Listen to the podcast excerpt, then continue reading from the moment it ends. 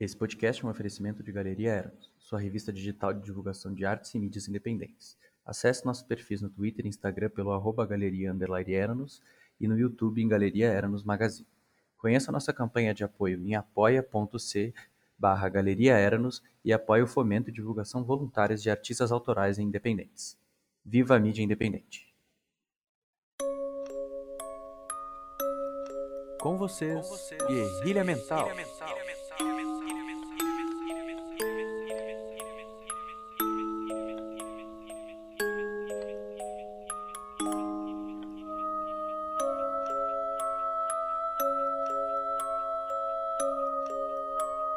Prólogo. Afinal, qual a diferença entre o terror e o horror? Suspense é terror? Neste episódio, com um convidado especial, nos reunimos para discutir as nuances dessas obras, desde as que mais parecem um filme de comédia até as que dão calafrios e embrulham o estômago. Se prepare para essa edição de Halloween e não ouça esse podcast às 3 da manhã.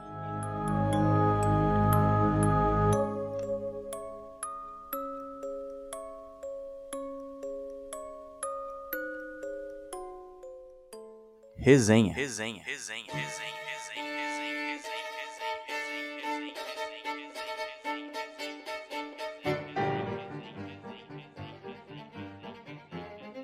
Bom dia, boa tarde, boa noite. Aqui quem vos fala é o Rodrigo Matioda. Vocês podem me seguir lá no Twitter por arroba Matioda, underline, underline, e os cachorros estão estranhos. Fala aí, galera. Eu sou o Gustavo Manha Bosco. Vocês me encontram lá no Instagram como Gustavo Underline Manha Bosco. E eu não costumo falar frase no início do, do episódio e aí, meu povo, aqui quem fala é Lucas Teixeira Siqueira, sob alcunha de Teta. No Instagram por Teta Underline Pai. O Twitter está desativado por tempo indeterminado. O Instagram só se mantém por questão profissional mesmo. E eu tô cansado. Tô só o pó da rabiola, o farelo da bolacha, o, o fio do aipim e o bagaço da laranja. e hoje a gente tem um convidado especial. Pode se apresentar aí, Luiz? Salve, rapaziada. Eu sou o Luiz. Uh, vocês podem me encontrar no Instagram pelo perfil arroba Luiz Schmitz. Uh, Schmitz é S-C-H-M-I-T-Z. Então, para ficar fácil ou no Twitter como arroba underline Luizito com Z. Eu vim hoje falar um pouco sobre filmes de terror, gosto bastante. Conheço já a gurizada, conheço o trampo. E espero contribuir, espero que vocês curtam bastante o papo aí, que vai ser da hora. Nice, nice. Uh, só lembrando que vocês podem nos seguir nas nossas redes sociais pelo arroba galeria underline Eranos, tanto no Twitter quanto no Instagram. E o Teta tem um feedback, não é mesmo, Teta? É, eu queria agradecer dois rapazes que eu acabei conhecendo por intermédio do meu irmão, são ali da, do colégio ali, que eles estudaram juntos, coisas assim, que é o Felipe Fellini e o, e o William também, que tem conversado bastante comigo sobre os temas do podcast, sobre algumas coisas da galeria também. A gente tem trocado umas figurinhas também, até o William expõe na, na galeria já faz uns dois meses os textos que ele escreve também, até se vocês quiserem acompanhar no arroba e também tem no site verbum.com.br também. E queria agradecer porque eles enriquecem a discussão, conseguem contribuir de alguma maneira. E eu queria aproveitar para pedir para o pessoal que escuta o podcast, consome o material da galeria, que gosta e que, uh, se não tem alguma coisa para participar ou algum feedback para passar, que possa contribuir, possa dar uma olhada na nossa uh, campanha de apoio lá no apoia.c que tem na bio do, do nosso Instagram também, que é uh, apoia.c barra Galeria Eranos, que é uma contribuição bem baixa, 10 reais uh, por mês, e ajuda a manter o projeto, porque é, tem bastante trabalho nos bastidores, né? Trabalho de edição, trabalho de uh, bastante tempo de diálogo com, com o pessoal que, que vai participar, preparação criativa também, planejamento. E para manter toda essa estrutura, para manter todo esse trabalho, demanda bastante tempo e também tem um custo, né? Tem o custo das ferramentas de edição também, custo do, do, do, computador também. E é interessante manter o projeto porque a ideia é ele se renovando, ele incluindo cada vez mais pessoas. A ideia para o ano que vem é desenvolver uh, curtas-metragens, documentários, fazer mais ideias de podcast também, desenvolver bem essa ideia audiovisual, também dar uma trabalhada também em alguns projetos de, de álbuns colaborativos também, e para conseguir ter todo esse escopo, conseguir ter todo essa, esse respiro, para conseguir ir atrás dessas informações e para construir, precisa ter um, uma gordurinha, né, para queimar, né, e daí como uh, para editar e para fazer essas coisas demanda tempo e, e, tem que deixar de lado um pouco a carreira profissional, uh, é interessante ter essa contribuição. Então, para quem gosta do projeto, quer ver ele se mantendo, uh, dê uma pensadinha com carinho, porque depois que tiver um número legal de apoio, uh, vai começar a ter sorteios de livros, de material gráfico também. A gente vai poder bonificar alguns artistas que participam também para eles também contribuir de uma maneira que, que é interessante para eles ganhar alguma coisa em troca também. E, e é isso aí. Dei uma pensadinha aí no apoio. Quem apoia também participa de um fórum no, no WhatsApp para conversar um pouco com nós sobre os temas, sobre discutir alguns assuntos e também ajudar a contribuir para criar a galeria também. E é isso aí, dei uma pensada com carinho e vão lá no, no Apoia-se lá, porque, porque é bem importante o pessoal contribuir para a ideia, para o projeto se manter. Muito bom. Uh, então vamos lá, direto para o tema. Uh, como vocês devem ter percebido, hoje a gente vai falar sobre horror e terror na cultura, especialmente nos filmes. Mas antes de a gente começar aí falando dos filmes ou das obras, Uh, queria falar com vocês sobre a diferença principal entre o terror e o horror, né? Uh, acredito que muita gente não possa não saber. Acho importante começar com isso para para seguir o assunto adiante. Então, para quem não sabe, o terror ele é geralmente um sentimento de medo e uma expectativa ele geralmente precede a experiência do horrível, digamos assim. E o horror ele é o sentimento de repulsa que vem depois que algo assustador acontece. Uh, pode ser alguma coisa desagradável, enfim. Uh, eu queria só trazer uma frase aqui do HP Lovecraft, em que ele diz que a emoção mais antiga e mais forte da humanidade é o medo. E o mais antigo e mais forte de todos os medos é o medo do desconhecido. Eu acho essa frase muito boa.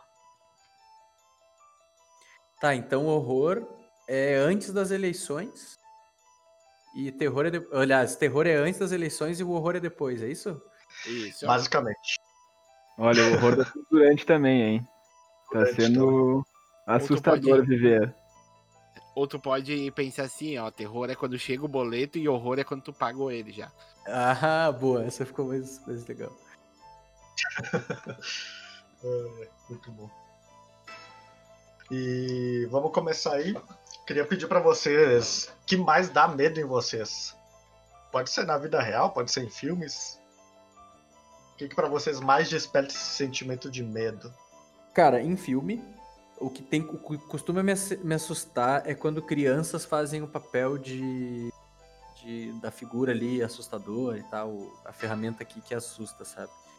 Porque, sei lá, me dá mais um sentimento um pouquinho mais apavorante, assim, não sei porquê. Uh, mas na vida real, se tu quiser me torturar, é a altura. Qualquer coisa relacionada com a altura, subir uma escada de três degrau, uh, elevador panorâmico, Qualquer coisa relacionada com altura, uma altura bem razoável, bem pequena, eu já, já começa a me dar tremedeira, já começa a me dar vertigem. É, não, não tem muito. muito Tenta muito... não anda na roda gigante, então. Cara, a roda gigante é legalzinho, mas os outros brinquedos não vai. é justo. Bungee jump e paraquedas nunca, nunca, nunca. Acho que nem por um milhão de reais. ah, não.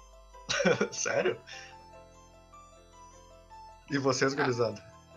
Cara, eu acho que o meu maior medo hoje em dia é que essa vacina não chegue logo, cara. Eu não aguento mais, esse ano de 2020, eu não aguento mais ficar em casa, não aguento mais. Eu só quero que chegue essa vacina, o resto não tenho medo de mais nada. Só isso que tá na minha cabeça o tempo inteiro. ah, eu pularia de paraquedas se fosse pela vacina, só pra constar. Ainda bem, né? Se tu não pulasse, tu jogava, né, cara? Pela vacina tá valendo tudo, né? Já, já pensou no noticiário e não vai ter vacina porque o Teta não pulou? Nossa. Vai, eu ficar de cara. Todo mundo chorando, decepcionado. e por que, que vocês gostam assim de filme de terror? Vocês gostam pra começar? É, eu vou começar então falando, que eu não falei antes, mas eu não sou muito fã não, cara. Na verdade, eu até assisto, ah, mas eu sou um cara muito ansioso, cara. Então, filme de terror é uma coisa que me tortura às vezes. Eu tenho uma. Eu acho legal a experiência de ver terror ah, quando tu vê em um grupo de pessoas, assim. Tu vê numa galera e tal, eu acho bem, bem interessante. Ah, os outros tipos de filme que eu aprecio mais, eu costumo ver, ver sozinho, porque daí eu tenho essa, essa panca de, de analisar o filme, questão de fotografia, de construção de narrativa, de atuação, trilha sonora e tal. Aí eu prefiro ver mais, mais recluso, mais sozinho, ah, tentar pegar todas as nuances criativas, artísticas ali do filme. E o terror, eu não vou dizer que eu não gosto, mas é o estilo que eu menos assisto, ou talvez que eu menos, menos aprecie. Mas, como qualquer coisa relacionada com audiovisual, eu vou conseguir ter uma experiência de assistir. Ah, e é mó da hora tu se reunir numa galera pra assistir algum filme, alguma coisa assim, é divertido também. Justo. Cara, se, se tu perguntou antes ah, alguma coisa que te causa medo, ah, eu acho uma das coisas que mais me causa medo, cara, no, na questão de, de filmes de terror, e uma coisa que me agonia bastante é trilha sonora, cara. Trilha sonora eu acho que é um negócio bem específico e toda a pontual pra, pra causar o medo no cara em si, sabe? Então, Hitchcock Tanto manda que- beijo. É, tanto que, tanto que quando eu era moleque eu tinha mó medo da música do, do, do Arquivo X, tá ligado?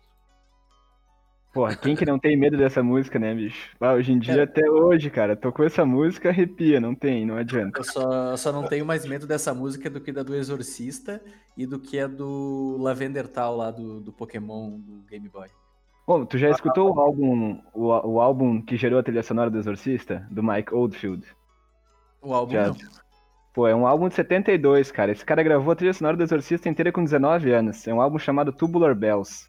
Escuta uma hora dessa, meu. Ele, ele é da hora, meu. É o álbum que, que é a trilha sonora do Exorcista, mas versão álbum. É pesadíssimo, baita disco. Longo, pesado e muito da hora. Bem, meio progressivo? É muito progressivo, cara. Ele Ah, gravou então- com então eu vou 19 anos. gostar. Todos os instrumentos ele gravou na época, um por um, e se chama Tubular Bells, né? Então ele tem os sinos, tem pô, um monte de coisa, tem violão, guitarra, bandolim, violão de 12 cordas, é uma doideira, psicodélico, pesadão, meu, um álbum da hora. Ah, ele é o Tame Impala dos anos 70, então. Tipo isso, tipo isso. Bom, vários caras são o Tame Impala dos anos 70, na real, né? O Tame É, Impala que tá fora de época, né? Exato. Pode crer. Foi um bom argumento, cara. É verdade.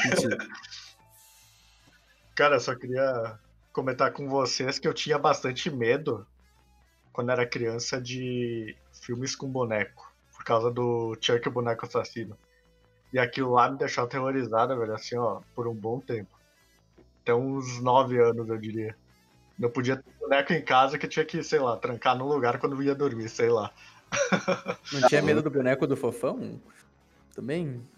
Ainda bem que só fui conhecer depois de adulto.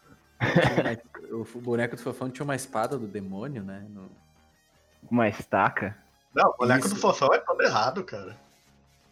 Cara, Cara, parece um fofão- cachorro velho, só isso. Ah, sei lá, Uma meio macabro aquilo lá. Sei lá, velho. Macabríssimo. Então bora lá pro. Vamos comentar aí os melhores filmes que a gente acha. Eu vou puxar essa, essa corda aí para um filme que eu assisti recentemente. Não acho que seja o melhor, mas ele foi muito falado por um tempo. Na época, especialmente. Que é o tal do Exorcismo de Emily Rose. Vocês já assistiram? Já. Tiram?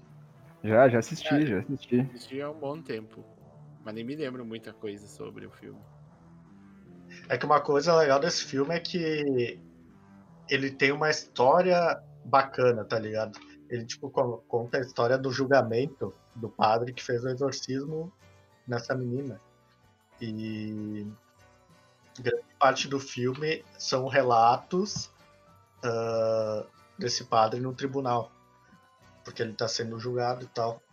E é baseado uh, numa história real, né? E é baseado numa história real. Tem até o, o gravador que ele usa como prova no tribunal. Tipo, eles mostram depois do filme uh, os áudios da menina falando, então uh, causa um arrepio assim quem é meio ansioso. Sabe que eu não, eu não gosto muito de filme de exorcismo no geral, sabe?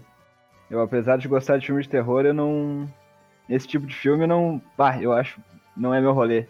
Eu acho esse filme, quando eu assisti, ele me marcou muito quando eu era moleque, e até hoje eu não, não curto muito assistir esse tipo de filme, não. Nem o Exorcismo. Exorcismo? Cara, é que o Exorcista é de 73, né? Então ele é de outra época. Eu acho que hoje em dia não assusta mais tanto, assim, né? Se o cara for ver hoje em dia. Mas eu lembro que eu acho que o Exorcismo de Emily Rose, se eu não me engano, de 2006, 2007, se eu não me engano, ele é por aí, né? Posso estar errado, mas eu acho que é dessa época. Então quando 2005. saiu eu tinha meus. 2005? Uhum. É, quando ele saiu eu tinha meus 12, por aí, 11, 12. E na época, cara, foi tenso, assim. É um filme que me marcou, assim, na época, quando ele saiu. Da mesma forma que o Chamado me marcou na época, assim, até hoje a visão da Samara me incomoda pra caramba, assim. Acho que tem época para tudo mesmo, né? Quando a gente assiste essas coisas, quando a gente é criança, isso fica na cabeça mesmo. Que nem o Chuck Boneco Assassino. É, isso aí. Oh, e é estrelado pela guria que faz. que faz as branquelas. Uh... Deixa o filme menos, menos aterrorizante quando tu sabe disso. Uh... mas esse filme tem uma história engraçada porque teve uma vez que eu tava assistindo com dois amigos e tem toda uma treta do, do horário, das três da manhã, que é o horário que o diabo vai sacanear as pessoas. Basicamente isso. E Terceiro turno, eu tava, o diabo trabalha. tava com esses amigos assistindo esse filme. E o filme acabou exatamente às três horas da manhã, cara. Te juro. Tá maluco. Nossa, velho. Pensa tudo três marmanjos se olhando assim, tipo, ué, ah, e, e agora? O rabo, o, rabo, o rabo, de seta se fez presente ou não? O cramunhão? O rabo de seta. não se fez. Eu amo essa palavra pra diabo, o, rabo de seta. O, o famoso pé de bode. o cruz credo. Tranca a rua, troca a pele. É, sete costas. Vá, é sempre. Vou fazer um episódio só com sinônimos do, do, do capeta. O Cramunhão. Cramunhão é um clássico, né? Cramunhão, é Cramunhão, Cramunhão é uma das melhores. Que... Lu, Lu, Lucas do Butico Largo, essa é genial também. Mochila de criança também, nossa, esses caras são muito bons, cara. Lucas do Butico Largo é muito bom. Mas agora que tu comentou do chamado que marcou a época ali, teve dois filmes, né? Teve dois filmes, né? O Chamado e o Grito, que eles eram uma pegada meio parecida, que veio daqueles terror japonês, né? Dos anos 2000. Sim. Uhum. E... Vocês já sacaram os original? Não, umas partes só. Ah, isso é pra deixar o cara sem dormir uma semana, bicho, na moral. Cara, eu acho que eu já vi o original do. do. do grito lá e tal. Ah, isso aí é pesado, meu. O chamado original, quando eu assisti também, quando eu era moleque, meu Deus do céu. Sem condições. Isso aí devia ser proibido, cara, na moral. Nossa, velho, eu me cagava de medo quando eu era criança disso aí. Dos barulhinhos que a mulher fazia, o... com a garganta. Tá maluco, meu. Cada vez que a TV dava aqueles erros de estática lá, o cara ficava todo já espiado, né, meu? Vai sair a guria de dentro da TV agora. Tocava o telefone e o cara já atendia assim daquele jeito, né?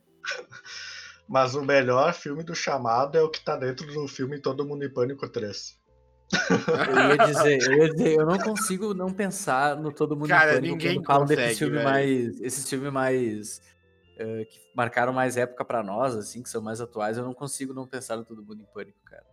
Do, do gurizinho do grito falando sushi, Suzuki, sashimi. Eu não Toyota, consigo não pensar Mitsubishi. nisso, cara. Toshiba, Mitsubishi. É muito Eu bom. não consigo não pensar nisso. E na cena do, do cara sentando no poço lá e saindo do banheiro também. Do... Ah, cara, aquele filme é genial, velho. Na moral. Mas, cara, tudo- a franquia Todo Mundo em Pânico ela é muito legal, porque esses dias eu fui assistir o Pânico, o original, fui assistir de novo, e é um exercício tu tentar assistir esse filme levando ele a sério, lembrando do Todo Mundo em Pânico, né? Cara, tu nunca mais vai conseguir assistir. Cara, é impossível, meu. Tu fica esperando a qualquer momento o Ghostface com a língua pra fora. Tu, parece que é um filme só, assim, cara. É, é muito engraçado, né? Como marcou, né? Ah, Essa cena é genial. Nossa. ah, vai ter que ter um podcast só de todo mundo em pânico, né, meu? Vai. Esse aqui, muito esse bom. aqui. Ah, vocês trouxeram algum filme aí que queiram comentar? Cara, tu perguntou antes sobre o, o filme que a gente mais curtia, que mais marcou a gente, cara. Eu, não, eu nunca fui muito assíduo em assistir ah, filmes de terror, até porque não é muito minha praia, mas de todos que eu assisti, um que eu gostei muito, cara, foi a parte dos Invocação do Mal, cara. Que é um filme que, que eu gostei no contexto histórico dele. Não é aquele filme de terror que tem o- só o princípio de te assustar. Ele tem uma narrativa boa, a história é bem bolada por trás de tudo. Então. O primeiro? O segundo, cara, eu gostei mais. O dois, o. Nossa, os Invocação do Mal deu, deu o maior spin-off da, da história do cinema, eu acho. Tu, tu sabe. Saiu o Annabelle, que mais que saiu? Saiu de tudo, cara. A freira? A freira, né, que fala sobre a. A freira do, do filme em si. Aquela freira me dá medo. Esse filme da né? freira, esse filme da freira é muito ruim, velho. Na Tu moral. achou? O, o solo lá, a freira, eu fui no cinema assistir, cara, nossa, eu achei muito ruim. Vai, eu também fui no cinema. Ah, mas a Eu- eu- pegadinha eu não- do, do Silvio Santos é boa. Da freira. Pegadinha é boa, pegadinha é melhor que o filme, cara. O bom que geral no Halloween é fantasiado de freira, né? Nos, nos rolês de Halloween. E eu tinha medo, cara. As maquiagem bem feita dá medo, cara. É, a galera se puxava, cara. mas tu, tu sabe que tu falou isso do susto, né? Que, que tu curtiu porque não tem tanto negócio do susto. Isso é uma tendência, na real, dos filmes de terror de hoje em dia, né? Tipo, a gente for ver, assim, esses filmes como o próprio o Midsommar, o Hereditário, esses filmes mais novos de terror que a galera tem curtido bastante, tu vai tomar um ou dois sustos bem dados no meio do filme, e é isso, né? Não, não tem mais aquele negócio de tu tomar 15, 20, 30 sustos pro filme, que é um susto que tu já É, meio tipo- que espera, né? É, é, é premeditado, aquele susto que, quando, é, por exemplo, tem, sei lá, uma loirinha se olhando no espelho. O que que tu espera que vai acontecer? É, isso sabe? aí manjadaço, né? Tem os clichês dos filmes de terror que são. É, sabe? Ah, eu sempre caio, Então- cara. Eu sempre caio. Não, Não, tipo, eu posso é- até, ca- eu posso essa até é cair e me muito assustar, óbvia, mas eu sei, acontecer. eu sei que vai acontecer, sabe? Mas às vezes tu não consegue evitar o susto. É verdade. Mas é que isso é legal, meu, porque, porque isso, isso mostra a adaptação do gênero, né? Porque é óbvio que hoje em dia, a gente em 2020 não vai mais cair nesses sustos que a galera caía nos anos 80, porque já se passaram 30 e poucos, 40 anos, né? Então a gente não vai tomar o susto que a galera tomava assistindo Halloween, tomava assistindo Jason. Então é daí que ele se adapta pra hoje em dia, né? Então, tipo, nos filmes de hoje em dia, botar esse tipo de susto é quase que jogar o filme no lixo. Ninguém mais nem tá nem aí pra esse tipo de coisa. Ninguém mais quer tomar susto, né? Tu quer sair Exato. assustado, tu não quer tomar um susto, né? Ou não é a mesma coisa, né? É, um filme depois. que, que, que recente me deixou bem impressionado foi aquele é Run, acho que é em português. Em inglês. É Run ou Corra? Get Out? É, o Corra. Corra, é Get Out, né? Get Out. Sim, É. Get Out. Tem até uma questão racial no meio e tal, tipo, que, que, que os caras, tipo, tem toda a questão ali do, daquela comunidade lá, do leilão e tal. Tipo, como aquilo te deixa impressionado, te deixa, tipo, até com náusea e tal, mas não necessariamente tu leva alguns sustos, tu... tu- a- as cenas vão te deixando impressionado com, com a narrativa, né? Com, A com atmosfera, aquela... né? Isso, aquela atmosfera e tal que cria, é muito, muito Esse interessante. aí é o, é o horror, a repulsa. Mas esse filme que falou Get Out, ele é um ótimo exemplo desses filmes de terror novo, porque ele é do Jordan Peele, né? Que, que ele já é um Uhum. produtor antigo de Hollywood, mas ele é um diretor relativamente novo. E ele é de uma geração de diretores de terror no- que, que traz esse tipo de filme pra, pra galera. e que tem se mostrado prolífico, né? A galera tem, tem gostado desse tipo de filme. Ele lançou depois aquele filme Us, que segue a mesma fórmula, também tem a questão racial no filme, também não tem aquele, aquela quantidade de susto muito grande, e que eu até acho, não acho tão bom quanto Corra, mas ainda assim é um ótimo filme, né? A tendência nos próximos anos é que os filmes de terror sejam assim, né? É, e ele ganhou espaço até em premiações e tudo, né? Ganhou melhor roteiro no Oscar. Então, tipo, Sim. tem toda uma narrativa por trás, é uma coisa bem, bem pensada, né? É, ele produziu agora o remake de Candyman, que é um filme de 91, que é um. Que é, acho que é 91, 92, que é um slasher movie que o vilão é, é negro, né? É um dos poucos slashers que o vilão é negro. Então ele faz o remake hoje, né? Ele traz sempre essa questão racial pros filmes dele. Eu acho que isso é muito importante no cinema de hoje em dia. E isso mostra que o terror é um, é um gênero que ele, que não é tão bobo quanto a galera pensa, não é tão desconectado da realidade. Assim, tu pode fazer algo realista e aterrorizante ao mesmo tempo, né? Certeza. Verdade, com certeza. Até eu queria pedir, uh, a saga Hannibal é terror pra vocês? Se, se enquadra, não se enquadra?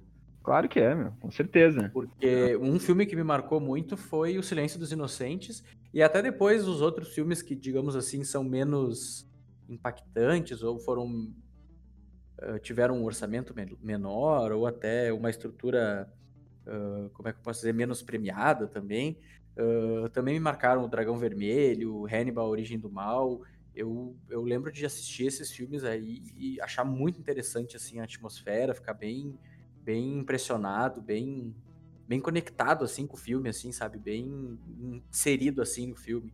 E eu até hoje assim eu tenho uma um certo medo do personagem, assim, do, da história do Hannibal Lecter. Isso que tu falou do é terror, não é terror, né? Isso, claro, é muito uma questão da opinião de cada um, né? Porque o que, que é o terror, filme de terror, né? É um gênero, tipo, tem 120 anos, né? Então, ele tem vertentes, ele tem cenas dentro dele, né? Então, com certeza ele é terror, sob um, naquele guarda-chuva do que, que é um filme de terror, mas ao mesmo tempo ele não é um terror da mesma forma que é o Exorcista, por exemplo. Não é um terror da mesma forma que é um Jason, por exemplo. Ele é um terror diferente, né? É um terror muito próprio. E é um terror psicológico, exatamente. Foi muito comum nos anos 90, né? Esse terror, terror psicológico que eles pegam referência lá nos anos 60, isso daí, né? Talvez até nos, nos anos 50. Então, é terror sim. E, e, é muito bom, inclusive. É um dos, dos, jeitos mais legais de fazer terror, é deixar a pessoa com medo de uma outra pessoa, né? Não precisa criar um monstro, né? O ser humano já é terrorizante. É, faz sentido. Ele meio que vai nessa onda do psicose, será? Eu acho que não necessariamente do psicose, mas eu acho que na onda dos vilões do Hitchcock. Talvez, assim, no, no sentido de que o Hitchcock usava o ser humano como um vilão, né? Claro, tem filmes que não, né? Como Pássaros, enfim, que ele usa, bem, pássaros, né? Como vilões.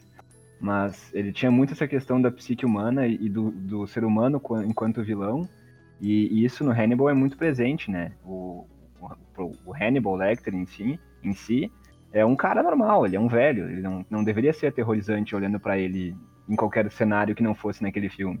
Mas naquele filme, com aquela linguagem, ele se torna uma parada muito assustadora pro espectador por causa da loucura dele, né? E isso é referência não só ao Hitchcock, mas aos thrillers dos anos 60, talvez até dos filmes no ar anos 50. E que é um filme trazido para um filme dos anos 90, né? Então é muito massa, tanto que é um filme extremamente importante, extremamente influente no terror no, nos, nos, anos seguintes, né? E não só pro terror, pro cinema também ele é bem marcante. Claro, né? Cinema como um todo, né? Pensa que aquele cara poderia ser meu vizinho. Exatamente. Uhum. Recentemente também eu acabei vendo um filme que também é muito referenciado por aí, é um filme que veio de um jogo, famoso Silent Hill. Na época, muita, muita gente ficou com medo, não sei o quê, mas eu fui assistir de novo. Não me deu aquele, aquela sensação que eu tive quando assisti a primeira vez, digamos assim. Não, não, isso aí não. Esses filmes de terror de jogo de videogame não costumam dar muito certo, não. Silent Hill, Resident Evil, Alone in the Dark. Ah, isso aí quando a gente é mais criança, era mas hoje amava, dia... amava jogar Alone in the Dark, cara, vai.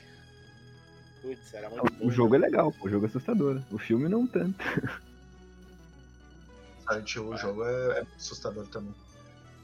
Mas eu falei isso Nossa, porque... Eu lembro dos gritos época... até agora que eu dei jogando. Pois é, na época, tipo, muita gente falou muito bem desse filme quando foi lançado. Tipo, nossa, melhor. Tipo, melhor filme de jogo que já fizeram, que não precisa ser muito, né? Porque. Os jogos são muito ruins. Os filmes de jogo são muito ruins. Ah, os de Pokémon são bons. Ah, e o do Mario, meu, o live action do Mario, vocês já assistiram? Nossa, com certeza, cara. Nossa, com certeza. Aquele filme, aquele, aquele filme é patrimônio, cara. Aquele filme é impressionante. Que o Luigi é o ator que faz a peste, cara. Que faz o peste. E o jeito que é os culpa também. Nossa, aquele filme é genial. Mas. Outro filme aqui que eu queria trazer que é muito famoso, esse aí. Não tem como negar. O Iluminado. Aterrorizou vocês? O tento aterrorizar, né? Porque apareceu as gêmeas lá, as crianças, pronto, né? Exato. Apareceu aquela cena das crianças, e eu li antes sobre elas, e daí eu pausei no framezinho, sabe? Nossa senhora, pra que que eu fui fazer aquilo? Ah, e sem contar que é Stanley Kubrick também, né? Eu sou fanboy do Stanley Kubrick até. Até dizer chega. Mas o legal, ou não, desse filme é que ele é bem diferente do livro, em algumas partes. Uh, e o Stephen King, que foi o criador, ele tem alta rixa com o Stanley Kubrick por causa disso. Não ficou muito parecido com o que deveria ser.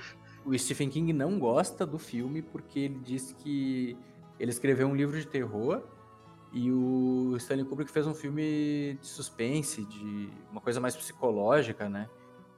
O, o Stephen King acho que foca mais na questão tipo visual mesmo do que está acontecendo e tal. E a releitura do, do, do Kubrick não foi o que ele esperava. Pelo menos são palavras dele, né? Eu acho. É, duas artes diferentes, adaptação, enfim, né? E aquela cena que, que chove sangue, que cai o sangue lá pelo negócio do, do elevador, se eu não me engano, aquela cena é sensacional, cara. Uh, uma coisa que o Stephen King reclamou muito é por causa do Jack Nicholson, que ele já começa o filme com cara de louco. Até que o Jack Nicholson tem cara de louco, né? Não tem o que fazer. Exato. É porque a ideia é que o cara vai enlouquecendo com o tempo, mas daí ele já olha pro cara e tu já percebe, nossa, esse cara é louco, velho. uh, mas falando ali, só fazer um parênteses do que tu disse, mas a história é diferente, Teta. Tipo, o foco da história é outro no livro. Isso. Ah, vou dar spoiler aqui. Na moral, o filme ele trata o Jack Nicholson como se ele fosse um. O, como se ele fizesse parte daquilo.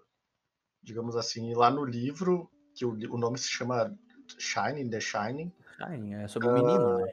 É sobre o menino. Tipo, o hotel que é o, o garoto, que ele. Tipo, esses Shining são pessoas que. Que são. percebem o sobrenatural, digamos assim, elas têm um sexto sentido. E daí o, o hotel lá gostaria de ter aquela criança porque daria mais poder para ele, entre aspas, digamos assim, essa aqui é a parada. E daí lá no filme já é mais em torno do Jack Nicholson, até onde eu me lembro. Sabe o que eu acho engraçado dessa rusga do Nicholson, do, do Stephen King com o Kubrick? Porque ele realmente ele, ele tem uma birra com esse filme, e eu acho engraçado porque tem adaptações de Stephen King pro cinema que são simplesmente tenebrosas e ele nunca falou nada. Aí nesse filme, que ele é, na real, muito bom, ele ficou doído. Eu acho isso muito estranho, né? Você vai assistir é A Névoa, o original, que é horrível aquele filme, e ele não achou, ele achou massa, ele, achou, ele gostou, assim, e daí o Iluminado ele não gosta, né? não consigo entender o é, critério. É, talvez ele esperava mais, só que daí vai ver os dois, as duas versões de It que, que saíram agora nos últimos anos aí. Sim. Ah, o remake é bom, a continuação do remake que é fraquinho, né? O It 2. Cara, pior que eu gostei do It, assim, como história, como adaptação, mas ele não passa muito medo nas pessoas, eu acho. Eu, na moral, tava até dando risada em algumas cenas do cinema. Ah, eu vi com eu vi com uma galera, tá ligado? Daí tinha, tipo, um, um amigo nosso que era mais cagado, vamos dizer assim. E daí a, a, eu, eu tava, tipo, vendo ele assistindo o filme, tá ligado? Eu não tava vendo o filme. Então foi engraçado para mim assistir. Porque Vai, a reação vou... dele vendo o filme era genial. Eu sou suspeito porque eu não gosto de palhaço, morro de medo de palhaço. Mas ainda assim eu assisti esse filme de boas, assim. Eu fiquei desconfortável em alguns momentos, porque bah, realmente palhaços não são uma coisa que eu gosto muito. Mas não foi tão apavorante quanto eu pensei que fosse ser, assim. Mas é legal, um filme divertido. George, George, George.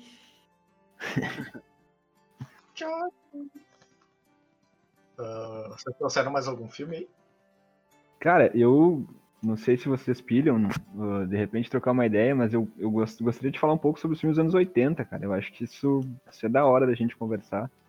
E porque eu acho que é, é muito importante pro, pro, pra sequência do terror que a gente tem hoje em dia, né? Mas queria ver se vocês também curtem, né? Esses filmes dos anos 70, anos 80. Que eu acho que é ali que é o pulo do gato do, do, do terror no cinema. Não sei se vocês gostam, se vocês têm algum filme dessa época que vocês curtem mais. Manda bala, manda de bala. Cabeça, de cabeça agora eu não me lembro de muitos, não. Mas puxa aí. Porque é que o lance do, do terror, né, pra, pelo menos pra mim, né, que eu não sou um estudioso do negócio, né, eu, eu só gosto de assistir esses filmes, né, então a gente vai, vai colando as coisas assim conforme a gente vai assistindo, né. Mas nos anos 70, que a gente tem o início das grandes produções, a gente tem, pelo menos na minha visão, o início do terror que a gente tem até hoje em dia, na verdade. Ah, ah, vários filmes que saíram dos anos 70 são as pedras fundamentais de, de gêneros do terror que a gente tem hoje em dia, né. Tu citou o Exorcismo de Emily Rose antes, e a gente falou do próprio Exorcista, né? Se a gente for pensar quantos filmes com a temática de exorcismo já saíram desde 73 até hoje em dia, a gente consegue ter uma noção da influência, né? Do filme O Exorcista nesse gênero, por exemplo. Ou até O Bebê de Rosemary, de certa forma também, nesse gênero da, da- do- de possuir, dos demônios, enfim, né? Isso é muito massa, porque a gente vê que até hoje, um filme de 73 segue sendo o carro forte, né, do, o carro-chefe, né, desse, desse gênero, né. E nos anos 70 são muitos filmes assim que, que tem o, o estandarte do gênero, né. E isso é massa da gente, de gente analisar. Eu citei o próprio Black Christmas antes, que é de 74, que ele no mesmo ano que saiu esse filme, sai o Massacre da Serra Elétrica, né, esse filme em 74. Esses filmes servem para basear o Halloween de 78. E o Halloween que, que foi o que inspirou Sexta-feira 13, foi o que inspirou o Nightmare on Elm Street, enfim, que é de 78, ele gerou quase mil filmes entre 78 e 85 nesse gênero. né? Eu, eu não me lembro se na história do cinema teve algum gênero que foi tão prolífico em quantidade de filme, né? Que nem a gente pensa hoje em dia que a gente tem filme de heróis saindo, mídia de heróis saindo, e a gente tem o quê? 50, 60 filmes? Vocês pensam mil filmes num período de 7, 8 anos, né? A gente calcula o, o tamanho do impacto desse gênero no, no cinema, em Hollywood, e na maneira que Hollywood produz filmes até hoje em dia, né?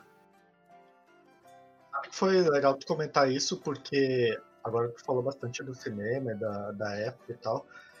O filme de terror, ele, na minha cabeça, ele tem que ser assistido no cinema, assim, pra ter toda a imersão, eu diria assim. Não sei se vocês concordam. Tipo, não sei se isso foi se perdendo. Cara, eu acho que o lance é uma atmosfera, não necessariamente o cinema. Por exemplo, eu acho, eu gosto de assistir no meu quarto, por exemplo. O cara tá no quarto, sozinho, só com aquela telazinha do notebook, é, eu acho bem uma atmosfera bem legal de ver um filme de terror, porque é assustador, sabe? Mas o cinema é da hora, né? Barulho na cozinha. É. É, eu, eu acho assim, tipo, ver em casa é mais assustador por causa disso, porque tu tá. ah, em algum momento, tu, tu vai, tu tá de noite em casa, alguma coisa assim, tu vai se assustar com coisas que estão acontecendo ali em volta, né? Ah, uma coisa que eu reparo muito, pelo menos na minha experiência de ver filmes de terror no cinema, é que, tipo, parece que o pessoal é mais tolerante a, a barulhos e coisas assim, sabe? Tipo, a conversa e tal. Tipo, tu vai ver um filme dependendo do filme que tu vai assistir, o pessoal fica incomodado se alguém comenta alguma coisa, ou se alguém tá conversando. Mas no filme de terror, o pessoal, tipo, fica zoando, fica falando coisa alta e tal, sabe? Eu nunca vou esquecer que eu fui ver Annabelle 2 e tem uma cena que a menininha tá brincando com. É tipo um, um dispositivo, um brinquedinho que tu joga uma bolinha e depois tu puxa ela, sabe? Tem tipo um nylonzinho que puxa ela. E daí, tipo, ela joga no escuro e não vem, tipo, tranca, sabe? Daí dá aquele suspensezinho, dá aquele susto. E lá pelas tantas, enquanto não vinha o negócio, um cara gritou no cinema, tipo, ah, vai vir um Jundiá, tá ligado? Daí, tipo, Acabou com todo o clima de terror, tá ligado? tipo, todo mundo começou a rir, tá ligado? Não, vai pescar um jundiado. Aí acabou, né, velho? Foda-se na pele. É, sim. Engraçado mesmo isso acontecer, né? Saiu um jundiário. Eu, eu, quase dei um abraço no cara. Obrigado, cara. Tu. Verdade. Eu acho que talvez no cinema funcione mais os filmes de. que nós estávamos comentando antes do susto, né? Por causa do barulho, talvez. Causa do tchan! Ah, meio que se apavora. Não sei se faz sentido. É. Vocês lembram do, do Pânico 2? Que ele tem uma cena, a primeira cena do Pânico 2 é no cinema? Que trabalha justamente com isso que a gente tá falando, né? A questão da galera aceitar o barulho, da galera brincar. O Pânico 2, ele começa justamente nisso, né? Nessa metalinguagem dos personagens assistindo uma adaptação cinematográfica do Pânico 1 dentro do Pânico 2 e um assassino começa a matar as pessoas dentro do cinema e ninguém se dá conta porque tá todo mundo muito absorto no filme, né? Então rola esse negócio, é bem legal essa cena no Pânico 2, fala bem disso que a gente tá falando. Agora, agora eu me lembrei do Todo Mundo em Pânico. Tem uma cena que ele começa a matar todo mundo no cinema também. Ah, velho, que merda. WhatsApp. Puta merda. É, nunca mais vai ser o mesmo. Nunca mais. É muito difícil esse pânico levar a sério hoje em dia. Não, não tem como. Uh, eu queria trazer também um filme galhofa aqui pra, pra nossa discussão, ver a reação dos, do pessoal. Queria trazer o famoso pior ou melhor filme de todos os tempos, segundo algumas pessoas aí. Jason X. Bah, aí tu me chamou, né? Aí tu vai me obrigar a falar, né? Essa é a ideia. Então, conversando aqui, antes de começar a gravar o podcast, o Luiz comentou que o Jason X é um filme incompreendido. Eu queria saber o porquê, que até eu fiquei curioso com essa. Cara, é assim, ó. O Jason X, ele é o décimo filme da franquia, né? Então, eu acho que o indivíduo que chegou ao ponto de assistir 9 Sexta-feira 13, quando ele chega no Jason X, ele já é outra pessoa, entendeu? Tu já assistiu 9 Sexta-feira 13, tu já sofreu nessa vida. Tu já, já caminhou o caminho nas pedras, sabe? E o Jason X, ele é. Ele é uma obra-prima quando tu tá nesse, nessa, nesse momento da tua vida, entendeu? Porque tu tá nove filmes assistindo o Jason matando galera. Então quando chega nele no espaço, é só uma coisa natural, entende? Tem uma cena do, do Jason X. Eu vou, eu vou fazer um. Vou explicar um pouquinho, caso alguém não tenha assistido, né? Para as pessoas não pensarem que o Jason acorda no espaço um dia, né? O que acontece no Jason X é o seguinte. Ele, para quem sabe a história do Jason, né? Ele fica no campo em Crystal Lake, aquela coisa toda. E o Jason X ele é a sequência do filme chamado Sexta-feira 13, parte 9, Jason vai pro inferno. Não sei se vocês estão ligados nesse filme. Eu não cheguei nesse ponto da minha vida. Cara, esse filme, ele é difícil de falar sobre ele, meu, porque ele é muito ruim, sabe? Muito, muito ruim. E daí eles fazem um reboot no Jason X. Eles fingem que o Jason 9 não aconteceu e eles fazem o Jason 10. E ele acontece como, né? Ah, tem uma. Começa o filme, o Jason lá no, no campo, lá em Crystal Lake, e ele tá dentro de uma base militar. E dentro dessa base militar tem uma cientista lá que cuida dele, de certa forma, lá ele tá preso ali. E daí vem os caras do governo e resolvem levar o Jason embora. E daí, óbvio que isso não dá certo, o Jason começa a matar todo mundo, enfim. E lá pelas tantas ele entra numa câmara de criogênio e é congelado por 500 anos. Aí é um filme que se passa no futuro, né? Então, é um filme que se passa no ano 2500 e uma nave tripulada por habitantes da Terra 2, aquela coisa toda, sabe o impacto que Matrix teve no cinema, e daí as pessoas não sabiam lidar muito bem com isso, daí eles fizeram até o Jason meio Matrix, assim. Então o que acontece é que ele é ressuscitado por essa nave. Ele e a garota do começo do filme, que ficaram congelados, são ressuscitados. Ele fica nessa nave matando a galera, né? E lá pelas tantas, ele tá todo arrebentado, ele toma um pau, tem até um robô nesse filme, enfim, é uma coisa impressionante. E lá pelas tantas ele toma um pau e, e, e, tem uma tecnologia ali que vai reconstituindo os membros dele de maneira metálica. Ele vira um mecha Jason, assim, ele vira um Jason robótico, ultra. Cara, é uma coisa impressionante, assim, sabe? Esse filme, ele me marcou muito, ele, ele é muito bom. E tem uma cena que eu acho que quando o cara assistir, eu falando talvez não, não fique tão bom, mas a, a pessoa assistindo é a cena mais engraçada da história do cinema, pá. Porque é o Jason, ele tá numa sala, e daí tem um cara da computação dentro dessa nave. Ele fala assim, não, eu vou distrair o Jason aqui, eu vou, eu vou fazer uma, um, um, uma alucinação aqui, vou fazer, como é que chama aquelas projeção, como é que é? Holograma? Holograma, isso. Vou fazer uma sala de holograma aqui, que vai ser o Camp Crystal Lake lá, que daí o Jason vai, vai se perder dentro da nave. Então fica dentro dessa sala, ele, ele faz um holograma do, do camping, né, que o Jason matava as pessoas. E daí nesse holograma tem duas garotas de holograma. Então elas estão seminuas, assim, né? Estão se drogando, bebendo. E elas falam pro Jason assim: Ah, Jason, vem aqui. Nós adoramos usar drogas e beber e fazer sexo. E daí corta pro cara fazendo holograma. O cara, ah, tá funcionando. Eu acho que a gente vai conseguir atrasar o Jason. Aí quando corta pro Jason de novo, ele botou uma guria dentro de um saco de dormir e a outra dentro do outro saco de dormir. E ele tá batendo com uma na outra. Ele tá usando uma guria pra matar a outra, sabe? Cara, que porra é É essa? uma cena, cara, que assim, ó, meu. Quando tu assiste Poderoso Chefão depois disso, tu vê o quão Poderoso Chefão é fraco, na real. Porque o cinema de verdade é Jason X. É isso que é o cinema de verdade. Ah, Eu cara. preciso ver essa cena, cara. Não, assim, mas assim, ó, pra assistir o Jason X, tem que assistir os outros nove, viu? Porque esse aí é, é a joia da coroa. É isso que é o lance, entendeu? Tu tem que assistir do todos na sexta-feira 13. Aí tu assiste o Jason X, e daí tu vai dormir como um novo homem, cara. Tua vida não vai mais ser a mesma. É o Nirvana. Meu o Deus. Nirvana. É um Nirvana cinematográfico. Tu- Cara, eu tava abrindo, eu abri aqui o. Eu abri aqui o, o, o, o Jason X, aqui, o, o Wikipedia do Jason, e tem uma, uma, uma, uma seção que bota as estatísticas sobre todas as feridas e as mortes que ele causou em todos os filmes, cara. Porque depois Ai, do, são depois do Jason X tem mais dois filmes, né? Tem o Fred vs Jason e o Sexta-feira Sim. 13. O Então, São remake 12. São 12 filmes, Isso. né? vai ser Aí agora mostra o o número de pessoas que ele matou, quantas vezes. Quantos tiros ele já tomou, quantas vezes ele foi esfaqueado, quantas machadadas ele já tomou. Cara, tem. Ah, eu fico imaginando o cidadão que ficou responsável de fazer esse- essas anotações, tá ligado? O cara fez amor, meu. Ele fez por amor. Deve estar cara, com eu vou te uma dizer- anotação, Nossa, tipo, tem ó, até quantos facadinha- cadáveres ele pendurou em teto e árvore, cara. Até isso os caras contaram. E são vários, hein? Mas a, a Aqui diz franquia, 85. eu acredito. Ah, tá bom.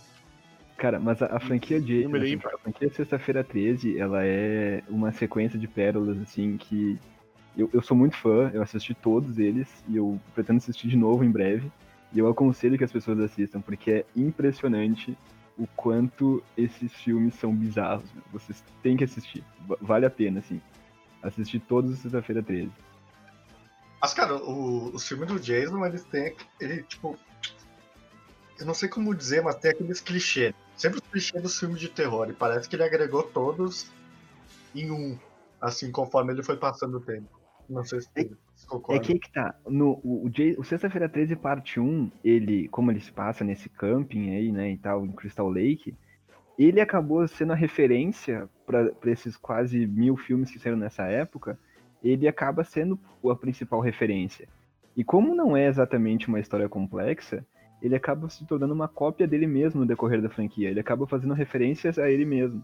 Em determinado momento eles simplesmente param de se importar, entendeu? E daí os filmes começam a ficar tosco de propósito. Nem o Jason 5, Sexta-feira 13, parte 5, que, é, que é, tem a quadrilogia original, e ele morre no quarto, né? O Jason morre no quarto filme. Só que a franquia tava todo vapor, então eles fazem um quinto filme que, que, é um, que eles basicamente ressuscitam o Jason com uma nova identidade, que é horrível, que é um filme horrível, assim, um filme muito ruim até pros padrões desse gênero, né? Porque eles já não sabiam mais pra onde ir. E esse é o quinto, são 12. Então vocês pensam só o quanto eles tiveram que tirar leite de pedra pra fazer 12 filmes. Por isso que o Jason vai pro espaço, por isso que o Jason vai pro inferno, por isso que o Jason vai pra Nova York. Porque não tem mais o que fazer, entendeu? São 12 filmes contra a mesma coisa, né? Mas é legal, não, é vindo na- hora. não vindo aqui na minha baia, tá bom. É ótimo, né? Cara, ele foi pra Nova York a nado. A tua casa não é nada pra ele. Né? Um cara, um cara com uma peixeira e uma máscara de goleiro de hockey, cara. Por que, que ele vai querer vir pra na rec, cara? Não tem porquê. Ah, vai Não, saber. tinha um né? esquema do Jason. Eu não sei se é o Jason ou é outro filme, talvez eu esteja confundindo. Que no primeiro filme. Não, acho que é outro. Que é a mãe do cara. Não. É, é o- é sexta-feira 13, parte 1. É a Pamela Voorhees. É, isso é legal do, do Sexta-feira 13, porque ele já nasce de um furo de roteiro, né? Porque ela se vinga pela morte de um filho que não morreu. Então, é, ele já nasce tosco, né? ah, pode crer. Mas aí tu tava comentando, né? A, deu origem aos outros mil filmes que começou a copiar esse filme, né? Aí a gente começou a ter Sim. a galera que, ah, se tu é um cara que tu faz sexo no filme, tu vai morrer. Se tu é maconheiro, tu vai morrer. Tipo, todos Sim. os filmes. Não sei se vocês perceberam dessa época. A loira, loira, loira é primeira sempre. O Jason é republicano, cara. Ele é conservador, meu. Esse é o rolê. Ele quer proteger a família, ele não quer sexo antes do casamento, ele não quer que usem droga, entendeu? É isso que é o Jason, cara. é, o Jason é uma é. vontade. Ele é, um é, eleitor do Trump. Ele é um eleitor Exatamente. do Trump. Ele é eleitor do Trump.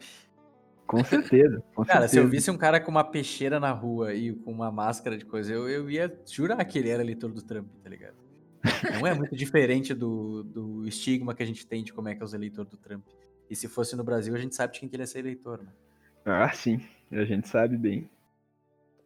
Mas sabe que de, desses filmes que foram gerados, assim, a partir do Jason, tem um que se destaca, que é um filme chamado Sleepaway Camp, que vale muito a pena assistir, que ele, ele é muito copy cola do Jason em vários aspectos, principalmente o Sexta-feira 13, parte 1, só que ele tem um final muito bizarro, cara. Muito bizarro. Eu não quero dar spoiler, apesar de que eu acho que não existe spoiler pra filme de 40 anos, né? Mas vai que alguém queira assistir, não ah, quero ser lança spoiler, lança spoiler, lança spoiler. Mas é que, cara, esse filme é que assim, ó, tu não sabe quem é o assassino do filme até a última cena, entendeu? Eles, eles te dão várias pistas de pode ser um, pode ser outro, pode ser um, pode ser outro. E o filme ele é focado em dois primos, né? Um, um guri e uma guria. E, e no final do filme, tu descobre que o assassino é a guria. Só que essa guria, na verdade, ela é um guri que foi criado como guria pela tia dela. Então é uma coisa completamente que tu não tá esperando nesse final de filme, sabe? E a cena é muito creepy, assim. Na verdade, se tu pesquisar o nome do filme no, no Google Imagens, que nem eu fiz agora, tu já tem todos os spoilers possíveis, porque tudo que tu falou apareceu aqui já, tá? Não, não, fica muito longe. Deu e a cena também aparece aqui. A cena aparece aqui também, a cena final. É, Meu Deus do céu, final, que coisa né? bizarra. Bizarro, cara. E eu assisti esse filme sem saber. Tipo, eu, eu cliquei por acaso, assim, ah, vou assistir isso aqui, ver o que, que é. Então eu não tava esperando esse final. Assim, eu, não, eu não tava preparado para isso. Quando acabou, eu falei, vou fazer um cafezinho, eu vou descansar um pouco, minha cabeça tava assim, doendo depois do final desse filme. Foi um negócio bah, pesado, cara. Esse negócio que tu falou chegou até a me dar um nó na Caralho, cabeça. Olha o pinto dela, cara. Meu Deus que? do céu. Sim, é o menino, parece a rola dela aqui. Exatamente, cara. Que cena bizarra, cara. É bizarro. E a construção dessa cena final é muito boa, assim, a trilha sonora, o jogo de imagem, o jogo de luz. Aí ela aparece, assim, cara, é, é, é interessante, vale a pena. É um bom... E as mortes desse filme são muito boas, é um filme que vale a pena assistir. Acampamento sinistro. Isso aí, acampamento sinistro.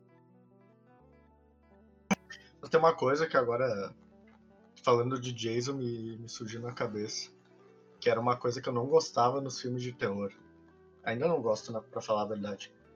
Que é tipo. Não importa quanto tu corra, o que tá atrás de ti sempre vai conseguir te pegar e caminhando. Pode ser, sei lá, o Zen Bolt e até Nova York, que nem tu disse, e o Jason vai atrás de ti a nada, sei lá. Isso aí me deixa muito. É, sem tesão no filme, digamos assim. Tu sabe que o, o ator que faz o, o, Jason, o Kane Holder, que é o cara que fez o Jason mais vezes, ele fez a partir, acho que, do sétimo Jason, se eu não me engano. Ele tem uma entrevista que ele fala sobre isso, que, que ele disse que o Jason não corre. Ele falou assim, ele não, nunca vai correr com a roupa do Jason, porque o Jason, ele é uma ideia. Então não importa quanto tu corra, o Jason sempre vai estar um passo na tua frente, entendeu? Então tem um lance semiótico nesse negócio aí. De por que, que os caras não correm, né? Michael Myers, esses loucos aí não, não correm, porque é mais assustador tu ver o cara caminhando que o cara correndo. Tá ligado? É, com certeza é mais assustador. É, mas tipo, tu, tu, tenta se botar na, na cena, sabe? Correndo, assim, aí daí a, a mina tá correndo, sei lá, e cai. E o cara tá a dois quilômetros de distância, mas dá tempo pra ele chegar, sabe? Ah, mas, claro. mas que dá um, dá um, um momento de, de burrice nas pessoas, dá, né? Porque elas tomam todas as decisões possíveis que podem prejudicar elas, né? Se trancar e olha ali uma casa no meio do mato. É. Tipo, eu nem digo de estar no lugar ali, mas quando tá sendo perseguida e tal, a pessoa sempre toma a decisão mais burra possível, né? De novo, agora mencionando Todo Mundo em Pânico 1, que tem a cena que o Pânico tá vindo atrás, daí, sei lá, tem uma faca, uma arma, ah, não sei o que, uma banana. Daí a mina vai lá e pega uma banana pra lutar contra ele. É mais ou menos isso. Mas, cara, no, no filme, no Jason vai ataca Nova York, que é o oitavo, tem uma cena muito engraçada de um, de um dos, dos moleques que tá fugindo do Jason, ele é um boxeador, né? Então ele tá num, no teto de um prédio, assim, e tá ali o Jason, daí ele fala, ao invés do moleque fugir, ele toma uma decisão errada, né? Que nem vocês falaram. Ele diz, não, eu vou sair no soco com o Jason, eu faço boxe, né? Então o moleque vai lá, gasta os coros das mãos batendo no Jason, o Jason não se mexe, Aí quando o moleque não aguenta mais, eles dão uma bomba na boca do louco e voa a cabeça do cara de cima do prédio. é uma cena também histórica no cinema americano. Assim, vale a pena assistir filme só pela cena do cara tomando soco que voa a cabeça dele. Decisão errada, hein? Falar que, que, que nesse gênero a quantidade de morte absurda é algo impressionante, né? Na franquia do Halloween também tem um negócio absurdo. E na franquia do Fred Krueger, então, meu Deus, né? No Fred Krueger 2, que, que quando ele, ele, morre no fim do primeiro, né? E daí no 2 ele é um, uma espécie de poltergeist. Ele mata um cara nu, amarrado no chuveiro de uma, de uma universidade, pegando a toalha de banho do cara e batendo na bunda dele. Então é, ah, meu Deus. são modos incríveis, cara. Coisas interessantes que esse gênero trouxe pro cinema. Mas os caras os cara tentam ser criativos, né, cara? Tipo, eu tava vendo aqui, tem o Brain Dead também, que é do Peter Jackson, que é como é que é o nome em português? É. Fome Animal, acho que é. Fome Animal. Que, que tipo, acho que se eu não me engano, o recorde de, de cena que tem mais sangue em tela, tem mais litros de sangue numa cena, é desse filme, numa cena em específica.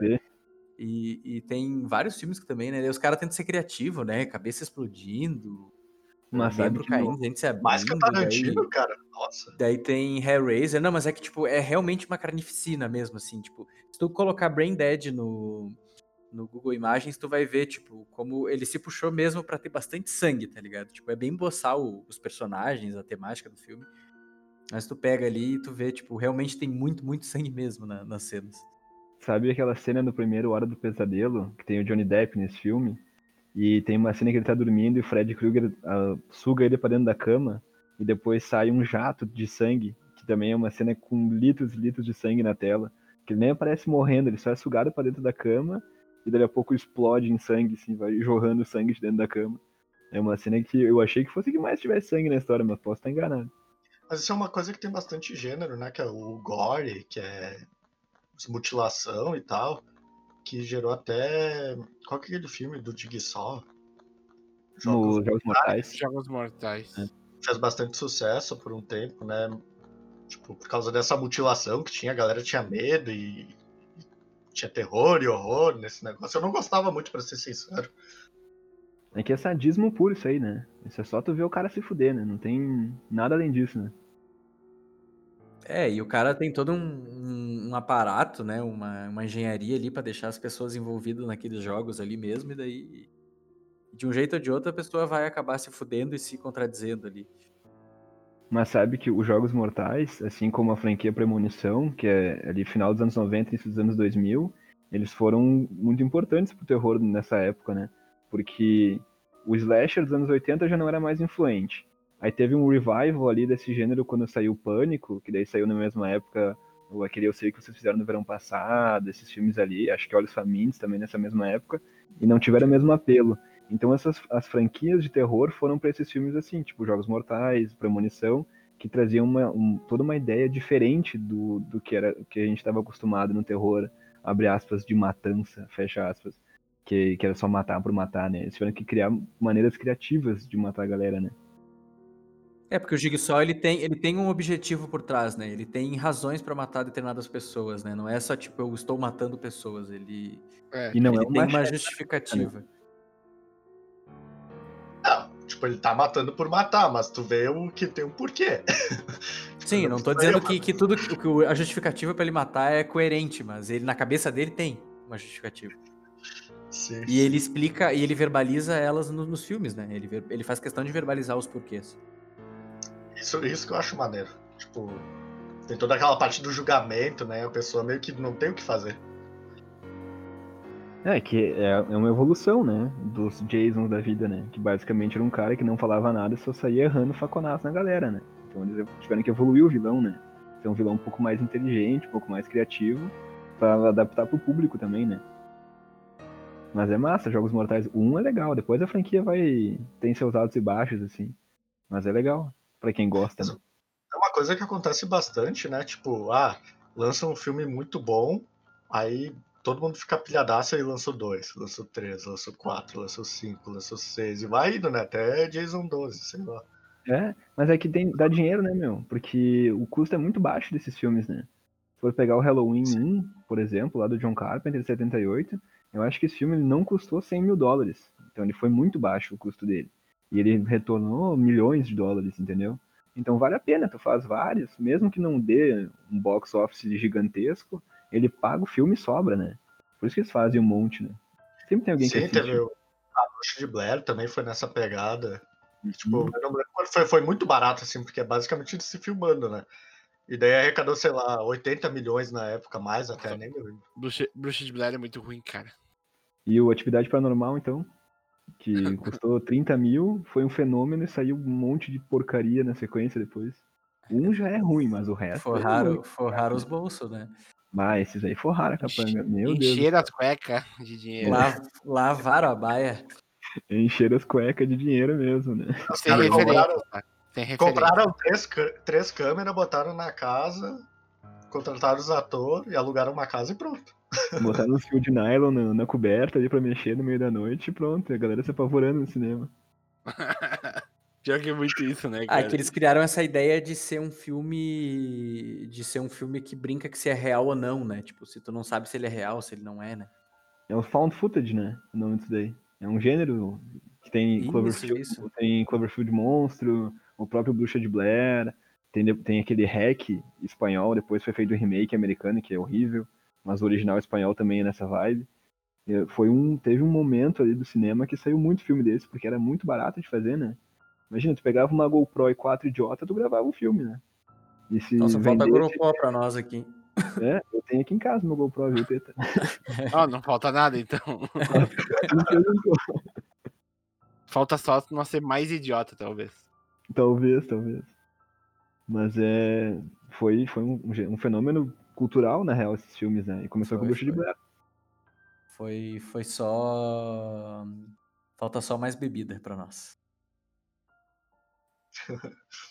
Cara, eu gosto, eu gosto bastante desses filmes de terror que não, não mostra muitos o vilão, assim, de cara, sabe? Sim. Que daí é mais, é mais puxado pra um suspense daí, que daí tu fica. Fica o tempo inteiro temendo uma coisa imaginária ou alguma coisa, tipo, que, tá, que não tá explícita ali. Agora, sim, agora eu não me lembro do, do, do nome do filme, mas acho que é com o Johnny Depp também. Que é um que ele tá numa casa. Acho que é um suspense. Que ele tá numa casa e daí. Desculpa, dei uma tossida aqui. Ele tá numa casa, daí ele não sabe se ele tá sendo vigiado ou não, se tem gente ou não ali com ele. E é uma noia meio assim. Acho esse- essa parte bem bacana, sabe? Sim. Tem. Ah, Qual é que era o nome do filme agora? Deixa eu catar. Tem o filme do Hitchcock que é nessa vibe. Agora me deu um branco o nome do filme. Eu acho que é Olhos Famintos, talvez, algo assim. Que também é um cara numa casa, ele quebra a perna e começa a olhar o vizinho pela janela. Depois teve um remake, uns anos depois, que também é nessa vibe de. É, é bem massa. Ah, que é com o cara do Transformers? é? O LaBeouf. É, é, que é, é Paranoia, né? O nome do filme, né? Eu Acho, que é Disturbia, acho que é Disturbia em inglês, pelo menos o remake é Disturbia. Que ele É. começa a bisbilhotar o vizinho e descobre que o vizinho dele é um serial killer. Janela Indiscreta. Hero Window, nome em inglês. Ah, o original do Hitchcock, Janela Indiscreta. Hitchcock. Mas é... é. Esse filme é muito massa, do Hitchcock é muito legal. Na real, a gente falou pouco de Hitchcock, né? Porque terror, quer começar a assistir terror, tem que começar pelo Hitchcock, lá no começo, né? Começar do, começamos do fim, talvez. Uh, vocês né? assistiram The Pug Kiss? Ah, eu não vou conseguir falar o nome desse filme. É The Pug Kipsy Tapes. Não, não, não. É, é um found footage também. Eu assisti esses dias com uns amigos e é tipo. É algumas entrevistas e alguns vídeos de um serial killer. E, e daí, tipo, meio que para não entregar o que ele fazia no filme, uh, eles começam a falar da história dele, né? Tipo, como se fosse um documentário mesmo. E daí no final do filme ele meio que deixa algumas. Ele deixa. A... Como ele nunca foi pego, ele meio que, que deixa as, as fitas cassetes que ele gravou, né? As filmagens, para meio que, que, que, dizer assim, sabe? Tipo, ah, já que, que vocês nunca me pegaram, pelo menos vocês vão ver o que eu fiz, sabe? E, cara, é umas imagens, assim, impressionantes, assim, cara. Tu fica. Eu fico até meio assustado, assim, de ver. De lembrar da, das cenas que a gente viu e tal. E, tipo, tu fica meio atordoado porque tu não sabe. Tipo, óbvio que tu sabe que é uma ficção, mas quando tu vê. Parece que é verdade, sabe? Até nos créditos do filme e tal, eles falam como se fosse verdadeiro e tal, sabe? É bem. Se vocês nunca viram, assistam. É bem, bem, bem assustador, cara. Ah, tem uma cena desse filme que eu nunca vou esquecer, velho esse negócio aí de falar que é verdadeiro e não tipo, deixar a linha meio turva se é verdadeiro ou não é verdadeiro. Vocês lembram de um filme, acho que 2007, talvez, ou 2010, chamado Contatos Imediatos de Quarto Grau? Vocês já assistiram esse filme?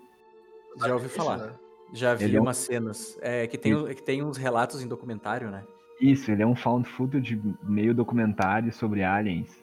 E ele se vende como um filme baseado em fatos reais, dizendo que as imagens são verdadeiras e tudo mais. E ah, eu, assisti... acreditei. Quando eu Cara, vi eu assisti filme com 15 anos, meu. Meu Deus do céu. O pavor que eu fiquei aquela semana até eu descobrir que era mentira, velho. Caramba, meu. Esse filme muita Nossa, eu assisti, cresci assistindo Arquivo X, né, meu? Então eu não gosto muito de Alien, eu tenho medo de Alien, né, meu? E aquele filme dizia que era tudo verdade, pronto, né? Já era. Aí depois descobri que era tudo mentira, fiquei, pá, foi uma decepção. decepção, cara, eu ficaria feliz. É, né? Foi um alívio, foi um alívio. É, tem outros, tem um que é famoso também, que é August Underground também, que é que é bem pesado também. Cara, uh, agora que tu falou de alienígenas, me veio o filme na cabeça, cara, que é muito bom. Pelo menos eu curto muito, velho, porque na época saiu também me deu bastante medo, que era os Sinais. Eu ia falar agora, a cena em Passo Fundo. Eu pensei Nossa, exatamente nisso, é cara. Aquela cena em Passo Fundo. Não, a criança falando em português do nada, ela fala assim. It's behind! Nossa, velho, tem que procurar no YouTube, velho, porque é muito engraçado. Bah, esse filme também, quando saiu essa maldita cena em Passo Fundo, eu me fiquei apavorado, cara. Oh, mas tu tá ligado, eu não sei se em inglês, se no áudio original, porque eu vi, eu vi tela quente, né? Vi coisa assim. Eu, eu não sei se a cena original eles realmente falam Passo Fundo. Uh, só que Daí eu não sei se foi um mérito de quem produziu o filme na hora de escrever o roteiro ou se foi um mérito da dublagem brasileira, que realmente tem um caso de, de, de investigação, de aparição, de, de denúncia com OVNI em Passo Fundo e usaram como referência para colocar. Porque vamos colocar, vamos colocar uma cidade que teve mesmo, sabe? Que teve um caso mesmo, daí colocaram Passo Fundo. Eu ouvi falar disso. Aí eu não sei dizer se foi uma coisa da dublagem brasileira ou se foi uma pesquisa que o roteirista fez e no áudio original eles também falam de Passo Fundo, porque a, o, a dublagem é, tem esse hábito de, de, adaptar, é sinais. Eles têm, o hábito de, eles têm o hábito de adaptar, né? Até porque eu acho que o caso mais famoso no Brasil é o ET de Varginha, né? Claro, com certeza. E o ET Bilu, né? Ah, o ET Bilu é mesmo. Essa que eu conhecimento. conhecimento. Mas, cara, sabe que nesse filme aí, eu acho que essa cena estragou um pouco o filme para mim. Porque, de novo, aquele negócio de não mostrar o monstro me, me deixa mais. com mais medo, sabe? E até aquele momento do filme, se eu não me engano, o máximo que aparece do, do alienígena é o, a mão, sabe? Sim. É ah, mas tu não se porta. assusta vendo aquela jamanta verde passando atrás da festinha das crianças, cara? Não, Meu cara, porque, porque é, meio, é meio tosco, entendeu? O jeito que foi feito.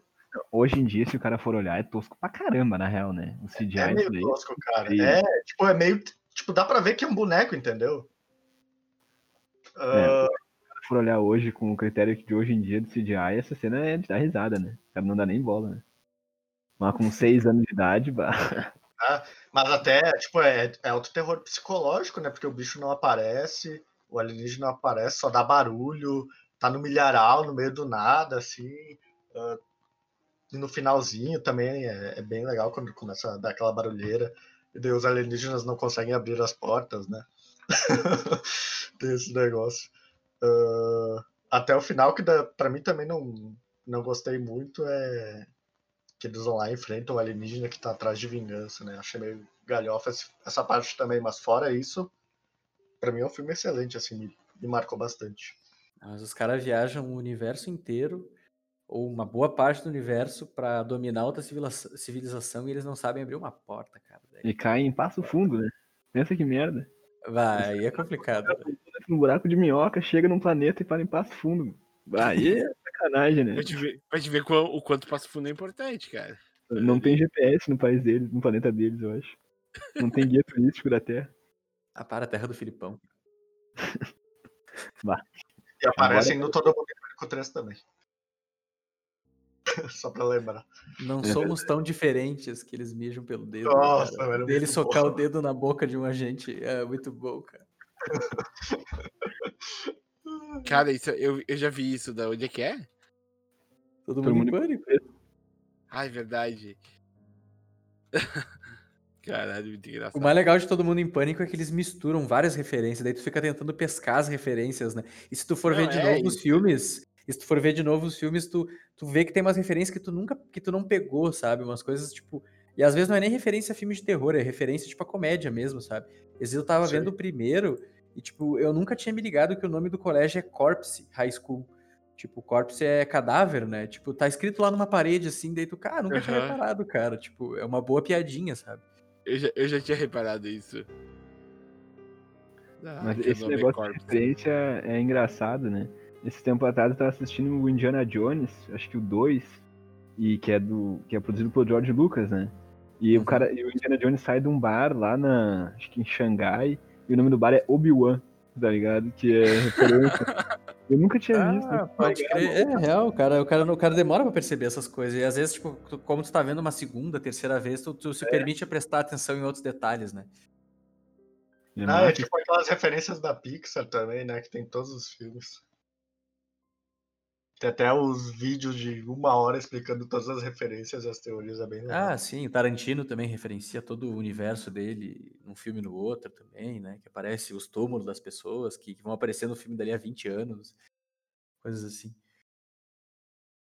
Isso eu acho legal, esse, esse multiverso, esse universo que eles criam, tipo, cada diretor, cada produtor, cada empresa cria, tipo, dentro dos próprios filmes, assim, sabe? É só um easter eggzinho, mas já faz uma, uma alegria para quem tá vendo o filme e ver aquilo lá. Vocês querem trazer mais algum filme aí? Em específico? Cara, acho que a minha cota, acho que a minha, minha cota de referência foi. É claro que, que o cara vai lembrar depois que tem muito filme de terror, né? Mas como o Luiz disse, só em sete anos teve produção de mil, imagine depois, né? Acho que o único que eu lembro que não foi citado aqui é o Evil Dead, A Morte do Demônio, o original, né? Que depois saiu um remake também, meio recente também. Esse filme também é bem. Tem até o clipe do Foo Fighters que, que ironiza, faz uma sátira ao filme também e tal. Acho que esse filme também foi um pouco marcante de algum, de algum modo, assim, para algumas pessoas. Cara, eu tenho, tenho um filme que eu acho que a gente não falou, que eu queria falar sobre ele um pouquinho, que eu acho que é, é pessoalmente talvez o meu filme favorito, que é o Wicker Man, de 1974, dirigido pelo Robin Hardy, vocês estão ligados? Depois teve o remake tenebroso com Nicolas Cage. Mas tem o original 74. Tem o Christopher Lee. Até porque tudo que tu bota o Nicolas Cage fica tenebroso, né, cara? Ah, olha, eu, eu entro nessa discussão, porque eu defendo alguns filmes do Nicolas Cage, hein? Defendo alguns filmes também, defendo alguns ah. filmes. Tem muita coisa boa, apesar de ter muita Pode coisa que, Cara, é... Até entendo, mas, cara, ele em específico como ator, eu acho bem bizarro. Cara, eu, ele fez recentemente um filme chamado Mandy, de 2017. Vocês estão ligados? Esse filme? É de, um, é de um diretor grego chamado Panos Cosmatos. É um filme de terror, inclusive. E que é um filme que eu acho que o diretor escolheu o Nicolas Cage porque as atuações desse filme são extremamente exageradas. Então o Nicolas Cage não ficou fora de tom nesse filme, sabe? Ele ficou dentro do tom do filme, porque como todo mundo é exagerado pra caramba, então ele ficou natural, né? E esse filme é muito da hora, meu. Assistam. Mandy, nome do filme. Tipo Billy Mandy, mas só Mandy, 2018. É que, na Vale verdade, o problema do Cage é que ele ganhou um Oscar. Eu não vou me lembrar o nome do filme que ele ganhou um Oscar, mas ele teve uma atuação muito boa e ganhou um Oscar no final dos anos 90. Acho que é Living Las Vegas o nome do filme. E ele realmente teve uma, uma atuação muito boa. E depois ele começou a viciar as atuações dele meio que parecidas, sabe? E, e daí isso dificultou um pouco alguns personagens. Só que, tipo, é como disse o, o Luiz, os filmes que ele, que ele faz que que tem que personagens escrachados, exagerados, ele encaixa, sabe? Tem vários filmes dele que, que encaixam depois, que, que ele acabou fazendo É. depois Living em Las Vegas. Tipo, tem a adaptação, que é meio que uma que é uma sátira, que tem uma narrativa bem interessante pra assistir e tal, sabe? Tem Senhor da Guerra. Tem um filme que ele fez, cara, que é, é Vício Frenético em português, eu não sei o nome em inglês, que também é bizarro aquele filme e, tipo, tudo encaixa com ele, sabe? Porque parece que os personagens são feitos pensando nele. Tem o filme de- dos anos 90 dele, que é o Snake Eyes, que é um, um filme do Brian De Palma, que é muito massa também, que é um filme que se passa todo dentro de um cassino, numa luta de boxe. Tem toda uma conspiração e tal. Esse filme do Nicolas. Cage eu acho o mais legal dele. Então defenda o Nicolas Cage. Outro ator que. É, tipo, tem, um, tem, por exemplo, o Liam Neeson, que eu acho que ele tem a mesma pegada de viciar os papéis e ser tudo igual aos papéis, sabe? Ah, pode Não sei crer. se vocês acham disso. Isso também Tem do Liam. Neeson, mas eu enxergo isso neles dois muito de uma forma Ah, muito até próxima. porque 70% dos filmes do Liam Neeson é o Taken, né? Posso ser É, polêmico? tipo isso. Se não sequestram ele, sequestra a filha, sequestra a mulher, daí no outro sequestra o sequestrador do primeiro filme. E sempre alguém tá sendo sequestrado, né? Tem que, tem que salvar o sequestrador da filha. É, a cada... daqui uns dias ele vai estar ele vai tá salvando o Jason X que tá sequestrado na nave lá, Solaris, lá do, do Jason X. Imagina quantas cenas dele pulando de um trem deve ter.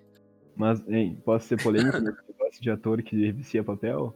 Seja. É. Pode. Tem um ator pra mim que fez o mesmo papel a carreira inteira dele, todo mundo adora, que é o Al Pacino. Pra mim, eu acho que o cara faz o mesmo papel em todos os filmes dele. É verdade? Cara, Mas não, Al não, atua não como Al achei tão Pacino. polêmico. É, ele faz o papel de Al Pacino. A diferença é que o Al Pacino é muito legal, ele todo mundo gosta, né? Mas é o Al Pacino. É que na verdade tem vários atores que têm essa pegada, né? De, de ser meio que. eh, ter papéis específicos pro personagem, porque ele sempre entrega personagens assim, né? Não é todo mundo que é o Daniel Day-Lewis que consegue fazer. Se tu botar pra ele Ah, fazer uma pedra, ele vai fazer uma pedra e vai ganhar um Oscar de melhor ator, porque o cara é um gênio. Rock Mas- também. É, Todo mundo curte ele, todo mundo gosta. Mas, tipo, é sempre a mesma água com açúcar. Ah, mas o último vídeo dele que ele tá gravando na praia com umas meninas lá e uma menina começa a morder o, o peito dele é muito engraçado. Ah, muito bom. Aquele filme é genial. Aquele, Eu também aquele gosto vídeo é genial. Então, a gente começou falando de filme de terror e acabou falando bem do Nicolas Cage. É isso aí. Não Vamos é muito diferente, né? Falando bem do Nicolas Cage, algo tá errado, cara. Não, um alguma coisa, se, alguma coisa se perdeu na linha tênue. vai ter que ter um podcast só do pra discutir sobre. Não, não, alguma coisa deu Nicolas errado. Cage. Vamos ter, que- ter que re- revisar isso aí. Não, não tá certo. Nicolas Cage e Adam Sandler, gênios incompreendidos. Exatamente, eu concordo absurdamente. Eu vou escrever o roteiro desse episódio. Podcast Jason X, Nicolas Cage e Adam Sandler. Só isso. Muito bom. Então vamos lá para o nosso próximo bloco, nosso bloco de cultura guerrilha. Falou!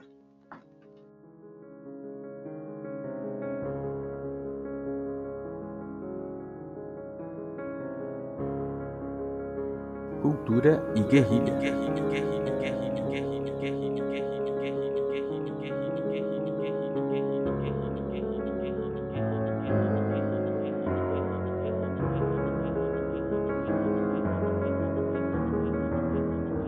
Voltamos aqui para o nosso quadro de cultura e guerrilha, onde cada um de nós vai trazer uma referência cultural, seja um filme, um livro, um álbum, pode ser qualquer coisa.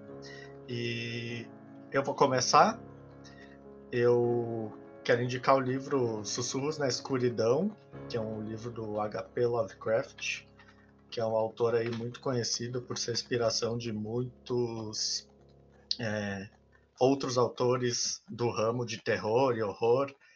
Uh, ele que popularizou o, o gênero horror cósmico, que envolve alienígenas de outro plano, é, cultos, esse tipo de coisa. O Chulu O do Cthulhu, o famoso Cthulhu. Uh, a história do livro começa com um professor que está recebendo algumas cartas de uma pessoa de uma cidade, acho que é da Inglaterra, se eu não me engano, distante, assim. E lá eles estão afirmando que existem criaturas estranhas que ninguém, poucas pessoas viram, que elas aparecem só à noite, perto de uma montanha. E o legal desse livro é que a maior parte dele passa na, nas cartas em que um está mandando para o outro, esse professor e esse morador dessa cidade. E no começo o professor ele é bem cético, assim, ele não acredita no que está acontecendo, mas conforme a história do livro vai passando, uh, todo mundo vai ficando nervoso com algumas aparições que vão acontecendo, mas é, é, são coisas que na verdade, elas não aparecem diretamente assim. É como se, ah, de repente tu viu uma sombra, tu ouviu uma voz diferente, daí o cara pega um gravador e ele não entende o que tá acontecendo, encontra umas pedras com uns hieroglifos, daí dá esse, esse medo, assim, esse terror nas pessoas. E, e no final do livro a gente chega num ápice, que não vou dar spoiler, mas que é muito legal sobre toda a mitologia do Lovecraft que ele que ele faz ao longo de vários livros, vários contos aí. E é isso aí. Beleza. Uh, o que eu trago hoje, minha indicação, é uma série disponível no, no Netflix. Ela tem o nome de Mind Hunter. É uma série uh, que se passa na década de 70, mais especificamente ali por 77, 78.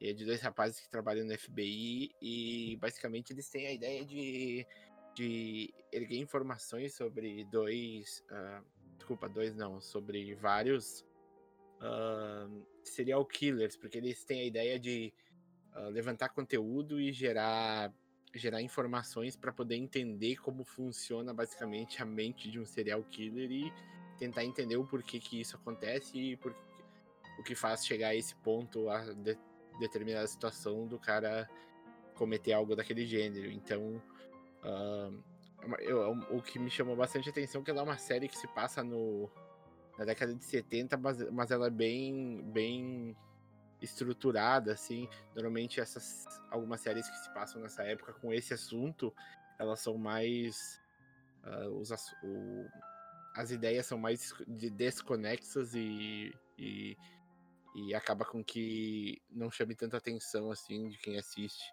Eu não sei se algum de vocês já assistiu, por acaso. Cara, uma coisa que eu sei dessa série é o casting, que o casting é magnífico, assim, os personagens, os atores são muito parecidos com serial killers, assim, chega a assustar quando tu vê a, a semelhança, tanto física quanto de atuação, assim. É o que eu sei da é, série até agora, assim. É, só fazer um comentário que os, os, os serial killers que são citados na série são reais, eles realmente existiram. E a série traz uh, uh, um casting que é muito parecido e é muito bem trabalhado. Tu olha assim, é muito parecido. A questão de, figurino, caracterização dos personagens é muito bom mesmo nessa, nessa parte aí. Possa, possa estar continuando aí. Eita. Estaremos continuando, então. Pode anotar o número do seu protocolo. Uh, cara, eu trouxe um doc do Netflix que foi, me foi recomendado pelo meu amigo Felipe Fellini uh, no Instagram. Se chama 13 Terceira Emenda. Ele é um documentário americano. Ele fala de como o sistema carcerário nos Estados Unidos tem relação com a questão de opressão étnica também no país Uh, e é uma referência à 13 terceira emenda, né? Uh, nos Estados Unidos, a alteração da 13 terceira emenda, ela foi... Uh, como ela foi usada como alternativa para manter trabalhos braçais após a abolição da escrava, escravatura né, nos Estados Unidos. E daí depois culminou no processo de encarceramento em massa, e como isso se desenvolveu a partir do sistema político americano, do sistema corporativo americano, questão de, de, de como o capital influenciou também nessa, nessa questão, em questão de lei, em questão de, de do sistema também, e como isso prejudica a, na questão racial americana. Fala do Black Lives Matter, por exemplo, que, que é um movimento que, que existe é bem antes do que a gente tem conhecimento dele uh, que a gente teve agora esse ano, uma atuação bem relevante dele na sociedade americana. Uh, é um documentário bem interessante, ele traz bastante figuras uh, históricas americanas, fala dos presidentes, dos senadores, fala também do. Tem muito pessoal que é ativista, que é teórico também, que fala sobre essas situações, fala sobre. Uh, analisa esse, esse cenário, né? E várias figuras importantes do ativismo dos direitos civis americanos uh, aparecem uh, dialogando ali, né? Tem Angela Davis, tem Brian Stevenson, Michelle Alexander, Henry Louis Gates, entre outros, assim. E eles também entrevistam o pessoal do lado das corporações, do lado da, da o pessoal do legislativo também, para mostrar a justificativa que eles entregam, sabe? Então é bem interessante. Ele é um documentário de 2016 e ele se mantém atual, ele se mantém atemporal porque são coisas que a gente consegue analisar e, particularmente, eu consegui analisar semelhanças com justificativas.